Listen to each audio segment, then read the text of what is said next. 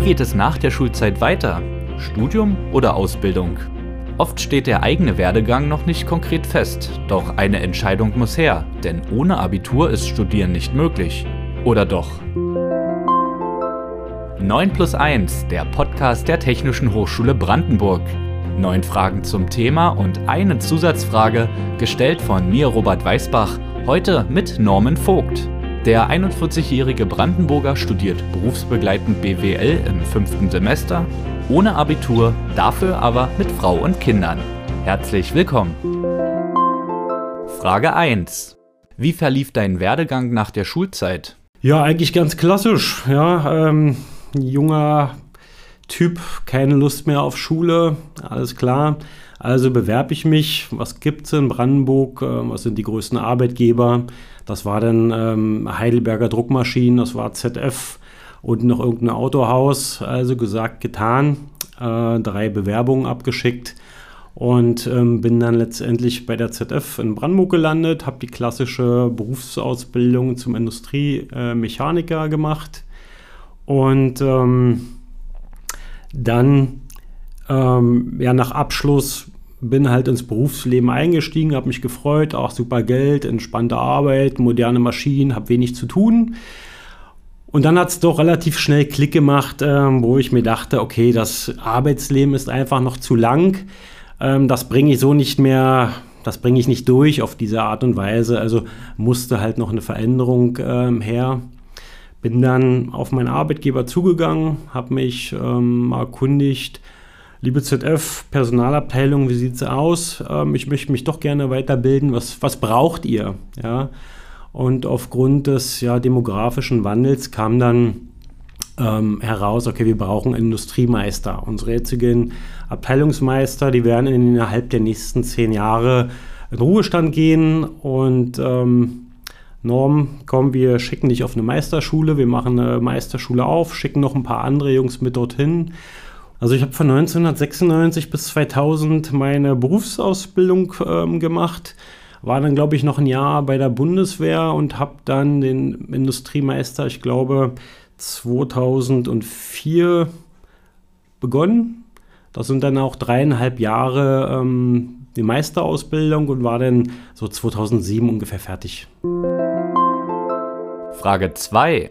Wie sah der Arbeitsalltag vor dem Studium aus? Naja, ich sag mal so, unmittelbar vor meinem Studium sah es gar nicht mehr so anders aus. Ja, ich hatte dann irgendwann äh, mit Mitte 30, Mitte, Ende 30, dann irgendwann hat sich das Leben, der Wandel, das Mindset komplett geändert. Ja, irgendwann merkt man, okay, das Leben ist nicht nur Spaß und ähm, Freizeit, sondern dann ging es los. Man fängt dann an, sich für bestimmte, bei mir war es Interesse, Interesse an Aktien, an Immobilien und ähm, ja, solche Geschichten. Und dann habe ich halt angefangen, mich mit Fachliteratur schon zu bilden. Ja, habe schon angefangen, viel zu lernen, mir Sachen anzueignen.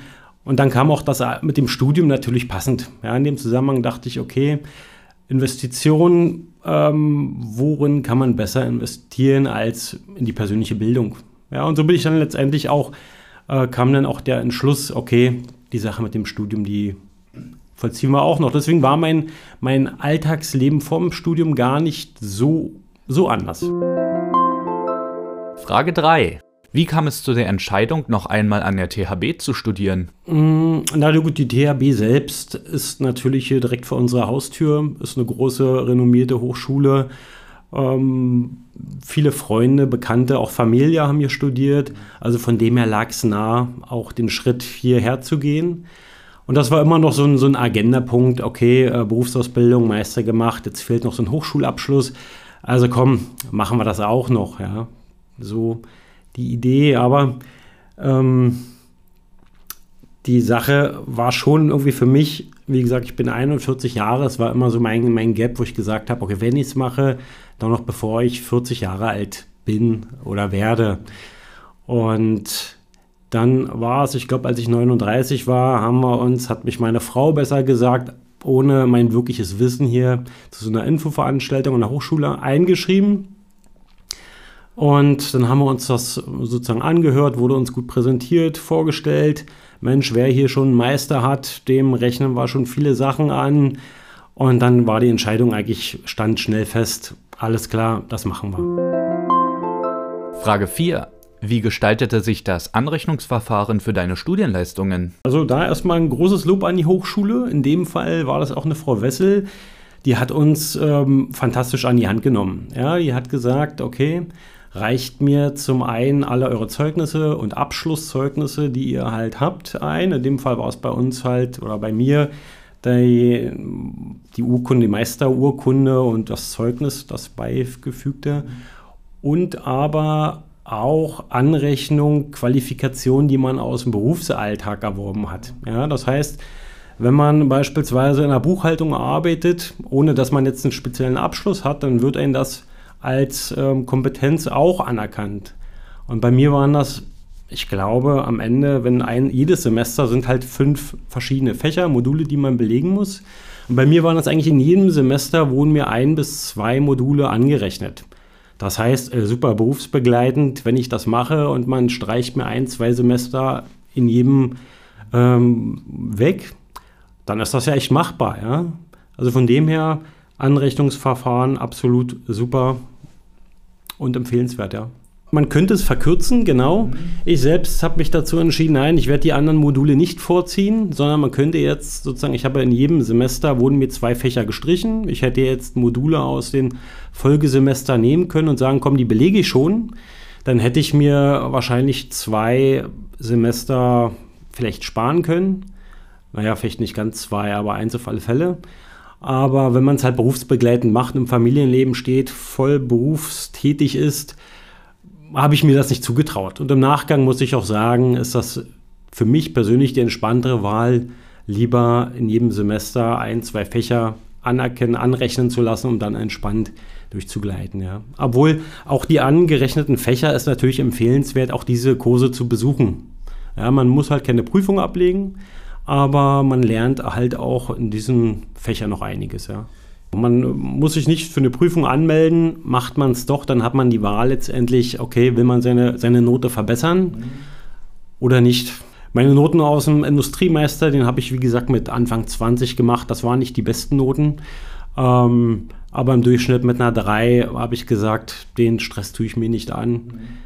Und ähm, ja, habe mir die so anrechnen lassen und auch akzeptiert, ja. Frage 5.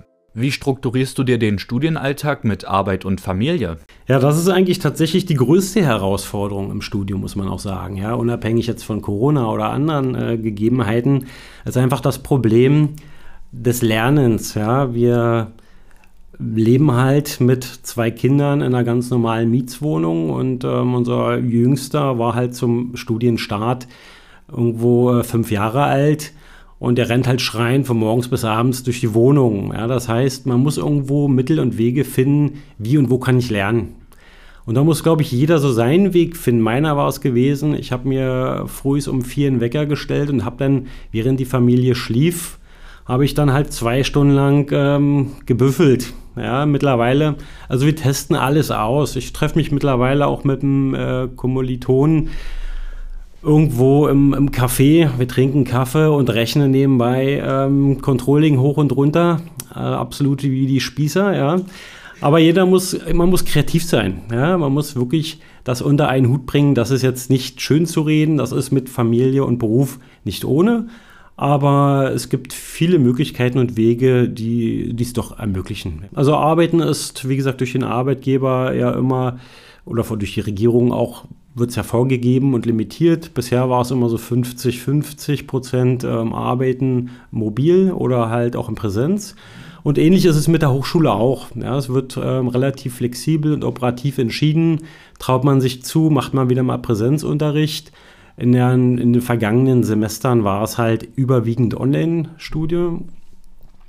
Und ja, das hat man, dieser Entwicklungsweg, der hat natürlich auch gedauert in der Hochschule, bis dann wirklich die Hochschule soweit war, die Technik gestellt hat, dass man auch Hybridveranstaltungen machen konnte. Das hat jetzt erstmalig in diesem Semester stattgefunden. Das fand ich ganz gut. Also sprich, der Dozent ähm, hält vorne sein ich will nicht sagen seine Monologe, aber wenn er halt alleine im Unterricht ist, dann wäre es das. Und es wird halt alles mit Videokonferenz und Audio mitgeschnitten. Man hat dann auch die Wahl gehabt, ähm, Präsenz daran teilzunehmen oder halt sich halt entsprechend von zu Hause dazu zu schalten. Also das war wirklich mal mustermäßig so langsam ein Schritt in die richtige Richtung, ja. Frage 6. Wo siehst du Verbesserungspotenzial seitens der Hochschule? Ja, das ist natürlich schwer objektiv zu bewerten unter Corona-Bedingungen. Ja, also so richtig, wie läuft das Studienleben in, im Normalen, habe ich kaum, kaum erfahren dürfen. Dadurch, dass ich ähm, angefangen habe, im ersten Semester war es noch relativ normal, aber man war halt neu, man musste sich so oder so erstmal zurechtfinden. Und dann begann Corona und alles ähm, wurde über den Haufen geworfen. Da hätte ich mir gewünscht, dass die Technische Hochschule schneller digital wird. Ja, das wäre da vielleicht mein Anspruch gewesen oder meine Anregung. Ansonsten natürlich, was auf der Hand liegt, weitere Studiengänge. Und auch bei mir, wenn ich jetzt sehe, in absehbarer Zeit, nächstes Jahr werde ich ähm, voraussichtlich fertig, dann hätte ich natürlich gerne auch einen berufsbegleitenden Masterstudiengang in Betriebswirtschaft. Und der wird momentan leider noch nicht angeboten. Ich und auch viele Kollegen sind äh, Gewehr bei Fuß und lauern schon drauf. Aber wie gesagt, weitere Studiengänge ist natürlich immer, immer wünschenswert und weitere Spezialisierung vielleicht auch. Ähm, ja, das sind so, natürlich in dem Zusammenhang der Digitalisierung sehe ich natürlich auch Chancen der Entwicklung der Hochschule selbst. Ja, Sie könnten ja damit als ähm, digitale Hochschule, als Online-Studiengang beispielsweise, ja überregional auch Studenten werben und noch viel mehr wachsen ja, und sich einen Namen machen, auch über die Grenzen des Landes hinaus. Frage 7.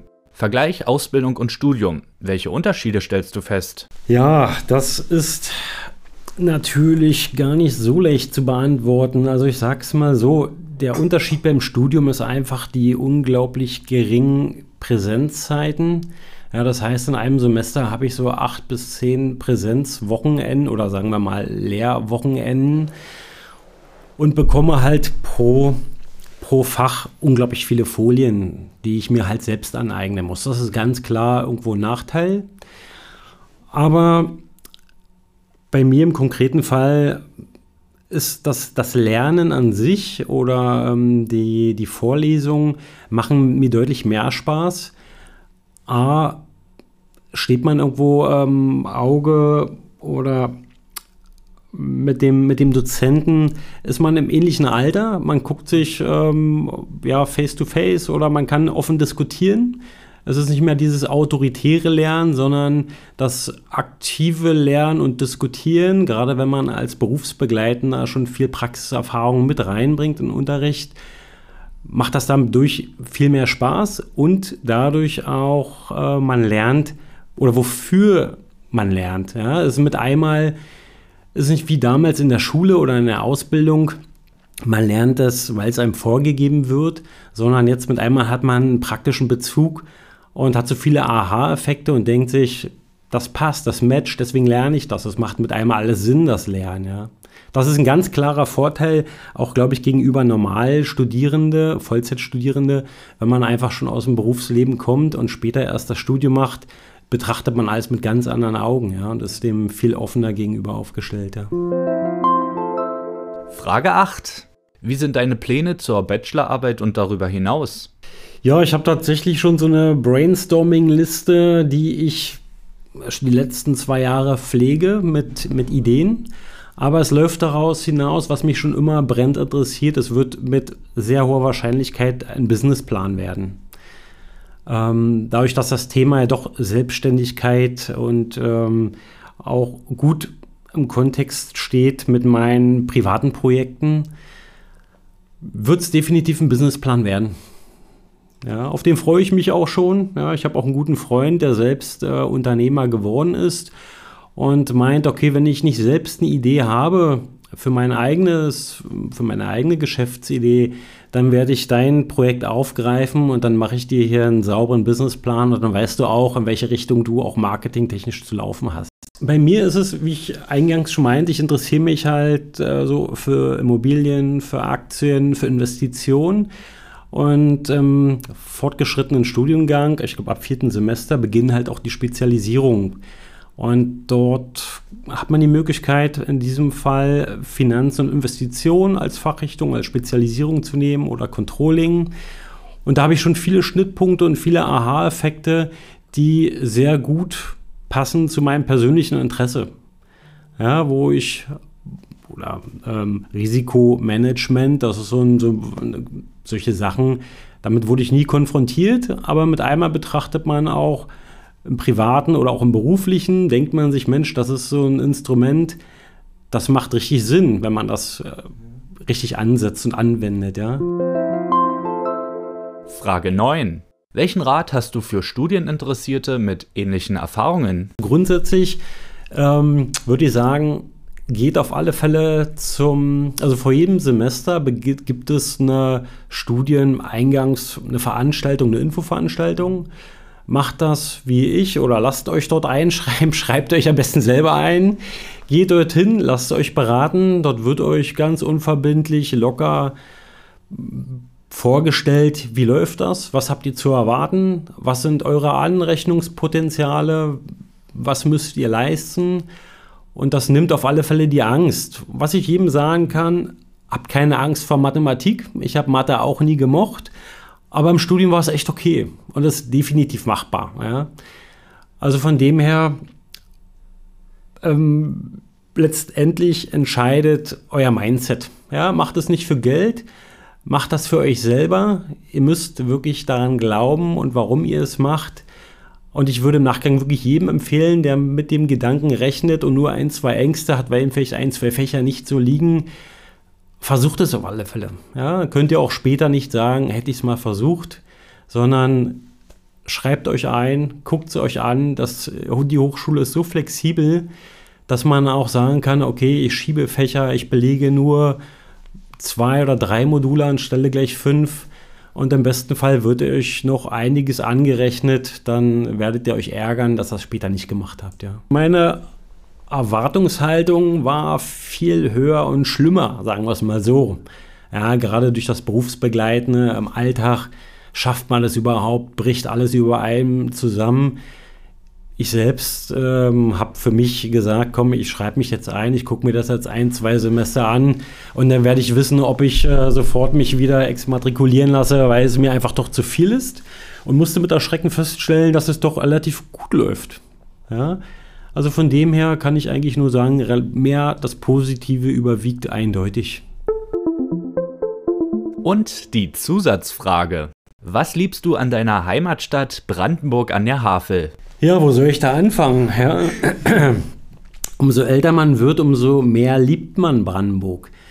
Ich selbst oder meine Familie, äh, wir lieben das Wasser. Ja, wir verbringen am liebsten den Sommer auf einem kleinen Boot und fahren dann immer auf die Insel Acapulco und verbringen dort am liebsten den ganzen Sommer. Ja, ansonsten auf alle Fälle raus in die Natur, am besten noch äh, eine Angel mitnehmen, kleines Lagerfeuer. Wir campen auch gerne in Brandenburg, auch natürlich direkt am Wasser, wie es sich halt so anbietet. Und ja, was soll man, was soll man mehr beschreiben? Brandenburg ist wunderschön, es wird immer schöner. Also von dem her ähm, kann ich hiermit nur meine Aufwartung machen. Ja. Das war 9 plus 1, der Podcast der Technischen Hochschule Brandenburg. Vielen Dank, Norman Vogt. Mein Name ist Robert Weißbach. Danke fürs Zuhören und immer dran denken. Zu mancher richtigen Entscheidung kam es nur, weil der Weg zur falschen gerade nicht frei war. Hans Kreilsheimer